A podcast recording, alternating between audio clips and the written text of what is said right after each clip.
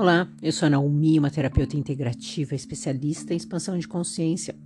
Todos os dias eu te trago uma pergunta. Minha pergunta para você hoje é o seguinte: será que não é medo de ficar sozinho ou sozinha que você acaba fazendo todas essas coisas que está fazendo, aceitando pessoas, relacionamentos, amizades?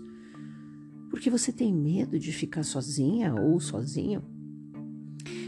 E vamos supor então que você fique, vamos pensar no pior que ninguém queira ser seu amigo ou sua amiga, ou que você não tenha ninguém.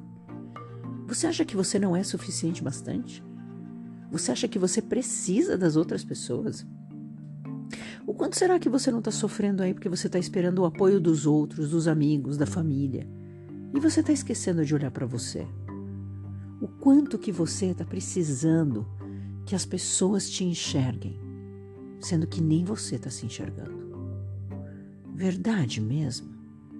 Que você não é suficiente o bastante para viver sozinho ou sozinha? E você não se tocou ainda que você nasceu sozinho ou sozinha e vai morrer sozinho ou sozinha. E não é a solidão porque não vai ter ninguém do seu lado. Tem coisas que são só suas. Só você vai passar por essa experiência nem eu, nem ninguém, nem seu melhor amigo, nem seu pai, nem sua mãe, ninguém. Só você. Então, se você está nessa experiência sozinho de vida aqui, que ela seja leve, que ela seja divertida. Não olhe para esse lado pesado. A não ser que você queira continuar sofrendo por isso. Você é suficiente e você com certeza dá conta de muitos recados e não precisa de ninguém para falar isso.